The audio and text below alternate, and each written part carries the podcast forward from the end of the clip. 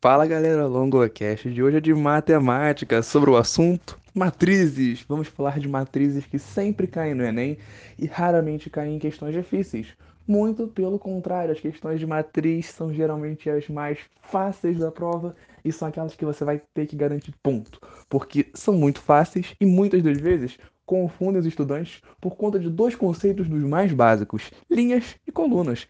E nesse podcast você vai entender um pouquinho da diferença entre eles, o que é cada coisa, quais são os elementos da matriz e algumas das questões principais dentro de uma matriz, como por exemplo, suas utilidades e aplicações. Bom, para a gente poder começar a pensar sobre matriz, seria muito bacana que a gente definisse exatamente qual o conceito de uma matriz. E para isso a gente vai pensar na matriz como sendo basicamente números, né, elementos né, numéricos que são organizados como se fosse numa tabela, a partir de linhas e colunas. Quando você organiza números em linhas e colunas, como se fosse uma tabela, um gráfico do Excel, você está montando uma matriz. A matriz vai ter um formato que vai ser delimitado. Por exemplo, é, se eu escrevesse, é complicado falar de matriz só por áudio, então eu preciso que você imagine bem comigo e, se possível, anote o que eu for falando para facilitar a sua visualização.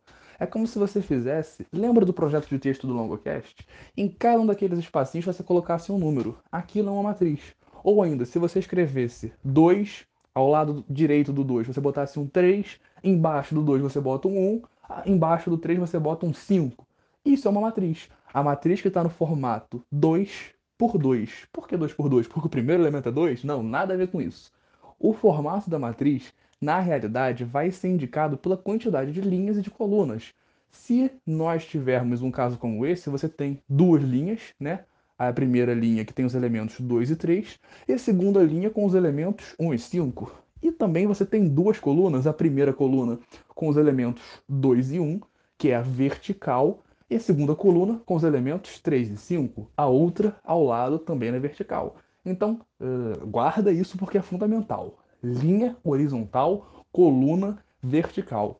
Quando você vai representar a matriz, você representa com uma letra maiúscula, por exemplo, A ou M de matriz, e na letra minúscula, se você tiver usado, por exemplo, um A para letra maiúscula, você pode colocar como MN ou MXN. Esse X ali é só para indicar que são dois números diferentes, por exemplo.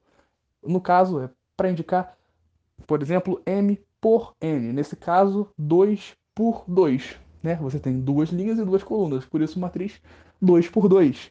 E isso é um dos casos assim fundamentais, elementares e pro ENEM, sem brincadeira. Você saber isso já vai ser suficiente para você matar a maior parte das questões. Sim, meu amigo, minha amiga, porque no Enem a, coisa mais importante dentro das matrizes nos últimos, nos últimos Enems, pelo menos, tem sido assim, é você ser capaz de interpretar as matrizes. E essa é a chave, tá? Você conseguir sair bem no Enem. Eu vou, né, após um certo momento, dar dicas para quem vai fazer outros vestibulares também, mas o Enem, em essência, é uma das provas mais universais, digamos assim, dentro do nosso país e até fora. Aí um salve para a galera do LongoCast de outros cantos, né? Fiquei muito feliz de ver nos últimos dados que tem gente de outros cantos aí também ouvindo. Muito bacana saber disso. Bom, mas a parada que pega dentro da matriz, dentro das matrizes, para o Enem, é justamente você saber o quê? identificar quais elementos que estão dispostos em linhas e quais estão dispostos em colunas e o que cada um deles significa. Por exemplo, muitos vestibular, muitas vezes o Enem cobra questões do tipo: um professor aplicou uma prova para cinco alunos em cinco dias da semana. Os alunos estão representados pelas linhas da matriz e as colunas representam os dias. Ou seja, você vai ter uma matriz 5 por 5 e vai ter, por exemplo, André, Bruna, Carlos, Daniel e Eliana. Eu adoro botar pessoas com nomes que dê para você simplificar como A, B, C, D, E. A Ubmap, então, nem se fala, mas enfim. E os dias da semana você coloca segunda, terça, quarta, quinta e sexta, por exemplo. Se o Enem estiver ou a UERJ, ou a FUVEST, ou a SSA, que eu peço perdão, não sei falar muito bem o nome desse vestibular, ainda estou aprendendo, querendo abraçar os públicos, ou o PISM, ou qualquer prova que você for fazer, te questionar, por exemplo, qual dia da semana constou, contou com o maior número de acertos, você vai precisar de nada mais nada menos do que identificar qual das colunas tem uma maior soma dos termos. Como assim? Se, por exemplo, você estivesse perguntando qual aluno teve o maior número de acertos ao todo, você olharia para as linhas. Mas como você quer saber em qual dia da semana houve mais acertos, você olha para as colunas.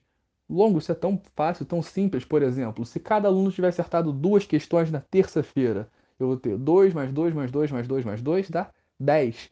E aí ficou variando. Um aluno acerta 1, outro aluno acerta 0. Nos outros dias deu menos do que 10, que foi no caso da terça-feira. Poxa, a terça-feira é a minha resposta como o dia em que houve mais acerto? É só isso? Sim. Olha que beleza, olha que tranquilidade. Isso é uma das interpretações mais básicas da matriz, uma das interpreta interpretações mais fundamentais. E com menos de seis minutos de podcast você já aprendeu o que é a matriz, por que ela existe, para que uma das utilidades dela, representar dados como se fossem tabelas, e isso vai te permitir ter interpretações das mais distintas possíveis.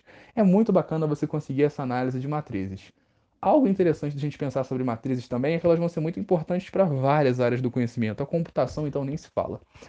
Na minha humilde opinião, matriz é um dos assuntos mais fantásticos da, da matemática. Eu gosto demais, pretendo trabalhar até um pouco sobre isso. Projetos futuros do LongoCast, quem sabe um dia isso venha à tona público. Mas a real é que, assim, para você que só vai fazer um Enem, por exemplo, ter esse conhecimento básico de matriz pode ser suficiente. Agora, se você vai fazer qualquer outra prova, eu te recomendo que você fique até o final desse podcast, porque é muito importante você saber alguns dos principais cálculos, algumas das outras principais características relativas às matrizes. E até para você que só vai fazer o Enem também, é bem bacana você ouvir pelo menos essa primeira dica que eu vou dar aqui agora, que é a representação dos termos. Os termos, de modo geral, se eu utilizei, por exemplo, a letra A maiúscula para representar a matriz, a matriz A M por N, ou seja, A M linhas por N colunas, como que eu vou representar um termo? Cada elemento da matriz vai ser representado por uma letra minúscula, seguida de dois números que vão indicar a linha e a coluna desse elemento na matriz. Então, por exemplo, se eu fosse indicar cada número né, na matriz que eu dei de exemplo, a matriz 2, 3, 1, 5 eu quero encontrar, por exemplo, o elemento A11. O que, quer dizer elemento A11? Elemento A, ou seja, o elemento 1, linha 1, 1, coluna 1. Ou seja, o primeiro ele o elemento da primeira linha na primeira coluna é o 2. Se eu quisesse o elemento 2, 1, o elemento 2, 1 é o elemento que está na linha 2, coluna 1. É igual batalha naval, praticamente. Sim, é super simples, é super tranquilo você, sabendo batalha naval, você consegue matar essa partezinha de matriz. Mas é um detalhe importante que a gente tem que pensar sobre porque pode ser importante para matar uma questão e principalmente isso é bem importante para você conseguir determinar algumas características interessantes sobre a matriz. Por exemplo, de modo geral, a representação geral desse elemento, de um elemento genérico na realidade, é a IJ. Essas letras podem variar, mas de modo geral, a IJ, sendo I a linha na qual esse elemento está, J a coluna. Muitos problemas vão aproveitar isso para conseguir criar alguns mecanismos. Por exemplo, o famoso teorema de Laplace, nível superior, que a gente vai trabalhar às vezes em algum momento na matemática para resolver matrizes determinantes de matrizes mais complexas.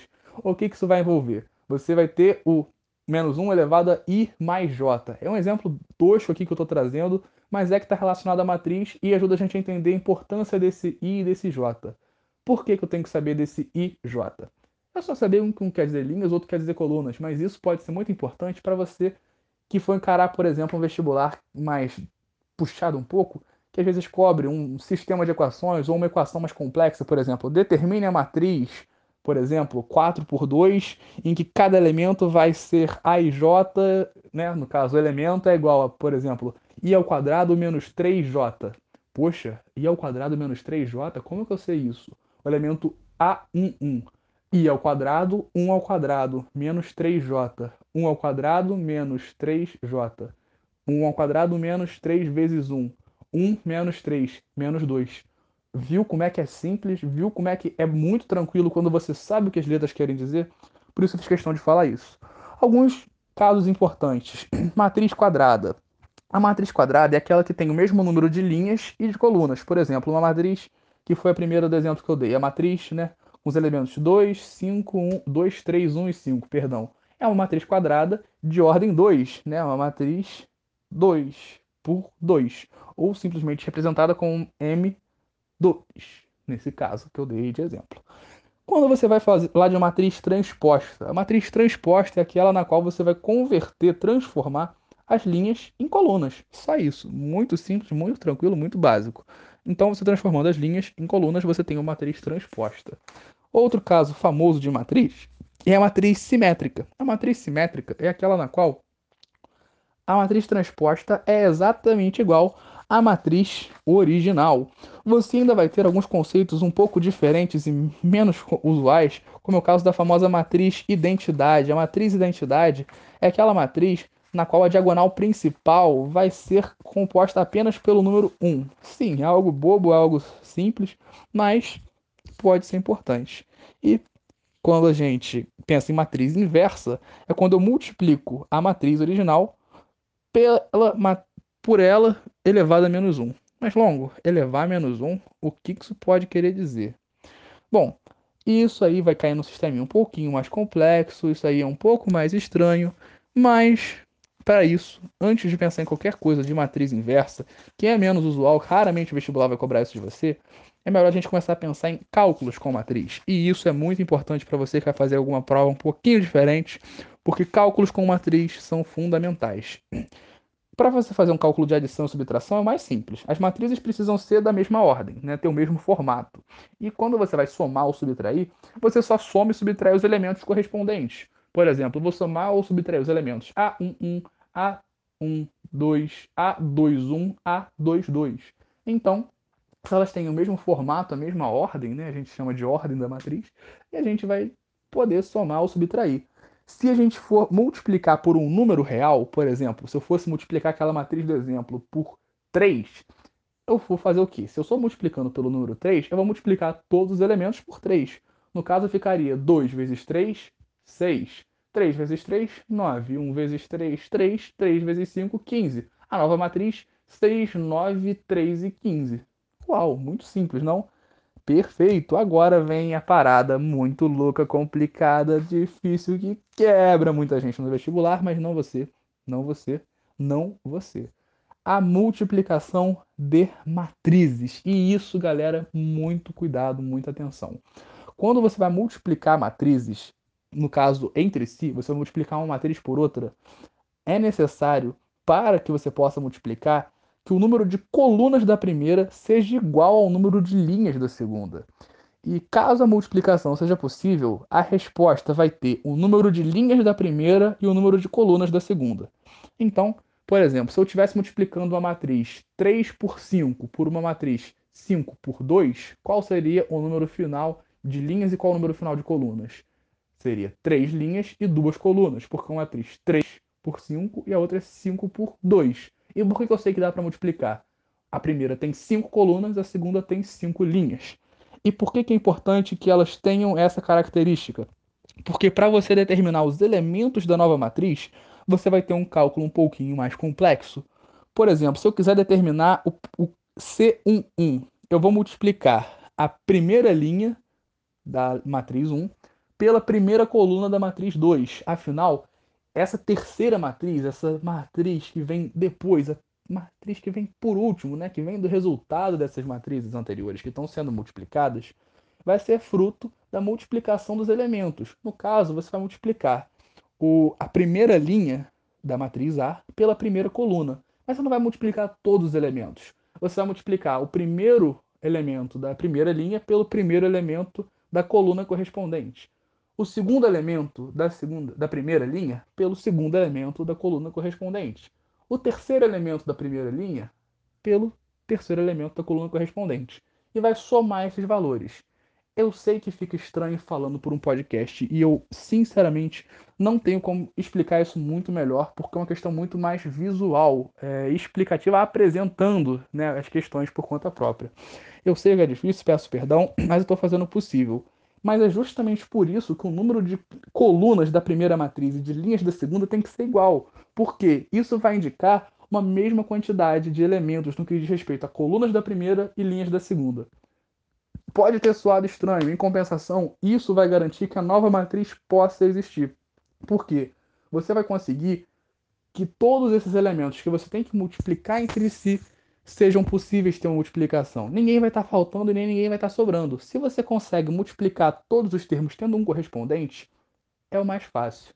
Pensa que na matriz que vai ser resultado dessa multiplicação, as linhas meio que vêm da primeira e as colunas meio que vêm da segunda. É claro que isso é a interação. A, a, primeira, a linha da primeira multiplicada pela coluna da segunda vai dar um único elemento da terceira. E é isso que muitas vezes confunde. Se for o elemento, por exemplo, da terceira 1, 1, é a primeira linha vezes a primeira coluna. Se for o elemento 1, 2 da terceira, vai ser a linha 1 vezes a coluna 2 e assim por diante, sucessivas vezes, até você alcançar o final conseguir montar toda a sua matriz que for correspondente. Eu sei que é difícil, eu sei que é chato, eu sei que é muito puxado a gente conseguir ver tudo isso e conseguir compreender. Porém, em essência, essa é a chave. Algo importante para a gente pensar em matrizes é que elas podem ser importantes para a gente utilizar na hora de resolver sistemas. Sim, para a gente resolver sistemas. E isso vai estar muito relacionado à questão do determinante. O determinante é basicamente o elemento né, que vai ser um número que vai representar a matriz. Pense essa definição simplificadíssima de determinante. Para você conseguir calcular o determinante de uma matriz, a gente vai pensar em matrizes quadradas, beleza? Matrizes quadradas. E quando a gente vai pensar nessas matrizes quadradas, ou seja, o número de linhas é igual ao de colunas. No caso, se a gente, isso vai depender da ordem. Até o ensino médio, nós estudamos a matriz de ordem 3. Matrizes de ordem 4 para cima é aquele método lá que eu falei no começo, do Laplace, só para simplificar, e é nível superior, aí não se prenda nesse detalhe, beleza? Tranquilo? Por hora, pense, para matrizes de ordem 2 e ordem 3, eu vou ter que saber resolver. Como que eu resolvo as matrizes de ordem 2? Eu vou ter um cálculo de determinantes muito simples, que vai ser basicamente multiplicar os elementos conforme a diagonal. Longo? Como assim multiplicar os elementos conforme a diagonal? Eu vou pegar a chamada diagonal principal e vou subtrair da, do produto da diagonal secundária. Caraca, longo, isso ficou muito estranho. Vamos voltar para aquele exemplo que eu dei lá no começo? Qual seria a diagonal principal? A diagonal principal é a diagonal que parte do primeiro termo de todos e chega até o último. Pensou nessa maneira boba que eu dei de exemplo? O primeiro termo de todos é o 2, o último dos últimos é o 5. Então, essa é a diagonal principal, essa é a diagonal que vai da esquerda em cima à direita embaixo. Essa é a diagonal principal, da esquerda em cima à direita embaixo. Então, como é uma matriz de 2 por 2, eu multiplico o 2 pelo 5. No caso, o elemento A11 pelo elemento A22. Nesse caso, 2 vezes 5 dá 10. Menos a diagonal secundária, o produto da diagonal secundária. Qual que é a diagonal secundária? 3 vezes 1, porque a direita superior esquerda inferior. É uma maneira besta de falar, mas é para você visualizar. Eu espero que você tenha anotado essa matriz já, para você visualizar melhor o que eu estou te falando. Então, 2 vezes 5 menos 3 vezes 1. 10 menos 3. O determinante dessa matriz que eu dei de exemplo é 7. Um determinante aí bíblico. Bom, quando a gente consegue entender que esse é o determinante para a ordem 2, fica tudo uma beleza, uma perfeição muito tranquilo, né não? Agora, a parada vai ficar muito louca quando a gente for pensar no chamado Kramer. A gente pode usar Kramer tanto para resolver sistemas e sistemas com matrizes é um assunto que eu vou tratar em outro podcast, porque é um assunto que demanda tempo. Mas eu, esse, esse método de Kramer né, pode ser utilizado para a gente pensar em relação à questão de matrizes de ordem 3. Né, assim, matrizes do determinante para ordem 3, o método é, de Kramer vai ser muito importante para os sistemas, tá bom? É, peço perdão por ter citado Kramer, porque na real eu acho que eu queria falar era do Sarrus, Sarrus, Sarrus, perdão pelo meu francês de bosta, né, assim, Sarrus, ou Sarrus, né, num português bem abrasileirado mesmo, que eu curto também, grande mestre Ariano ensinando, fazendo escola, o, esse tal de Sarros aí. O que, que esse Sarros falou sobre determinantes de matrizes de ordem 3? Ele tem um método muito louco que alguns apelidam de método da borboleta, não sei porquê, mas é um método eficiente, a verdade é essa. É, como eu falei, eu não vou me prender em sistemas aqui agora. Outro podcast vai ser para resolver sistemas com matrizes, mas isso, sincero, sendo muito sincero, vai ser bem lá na frente, porque não é minha prioridade, até porque para você resolver sistemas por matrizes é um processo complexo e você pode utilizar outros métodos. Então, é, não vai ser prioridade por hora. Mas lá na frente a gente pode trabalhar sobre isso. Eu pretendo trabalhar sobre isso em algum momento, até porque né, é específica de matemática, então é bacana a gente dar essa revisada em algum momento. Mas esse método de Sahu consiste basicamente em que você vai pegar uma matriz de ordem 3, ou seja, três linhas e três colunas. Você vai, olha que loucura. Você vai pegar primeira coluna e a segunda coluna e você vai repeti-las depois da terceira. Então, é como se ela ficasse com cinco colunas, sendo que a coluna 4 é a coluna 1 repetida e a coluna, a coluna 5 é a coluna 2 repetida. E agora você vai fazer algo muito bacana. Você vai pegar a diagonal principal, lembra que é aquela que parte direita até embaixo? A diagonal, você vai pegar essa diagonal principal e vai multiplicar os termos. Mas como que você vai multiplicar os termos? De 3 em 3. Então, lembra daquela matriz original? Você pega o primeiro termo lá de cima. Sugiro que pause o podcast e desenhe uma matriz 3x3 aleatória. Perfeito, muito obrigado. Desenhou aleatória aí, eu considerei que você pausou. Bom, é, você vai pegar o primeiro elemento aí, o elemento do meio e o elemento mais de baixo, que na matriz original ali. E você multiplica os três. Beleza? Multiplicou. Agora, você vai repetir o processo de multiplicação com os elementos que estão logo ao lado, ou seja, o segundo elemento aí na coluna do meio dessa matriz principal, mais em cima, multiplicado pelo que está logo um abaixo, um à direita, multiplicado pelo que está um abaixo, um à direita. Você fez novamente uma diagonal semelhante à principal.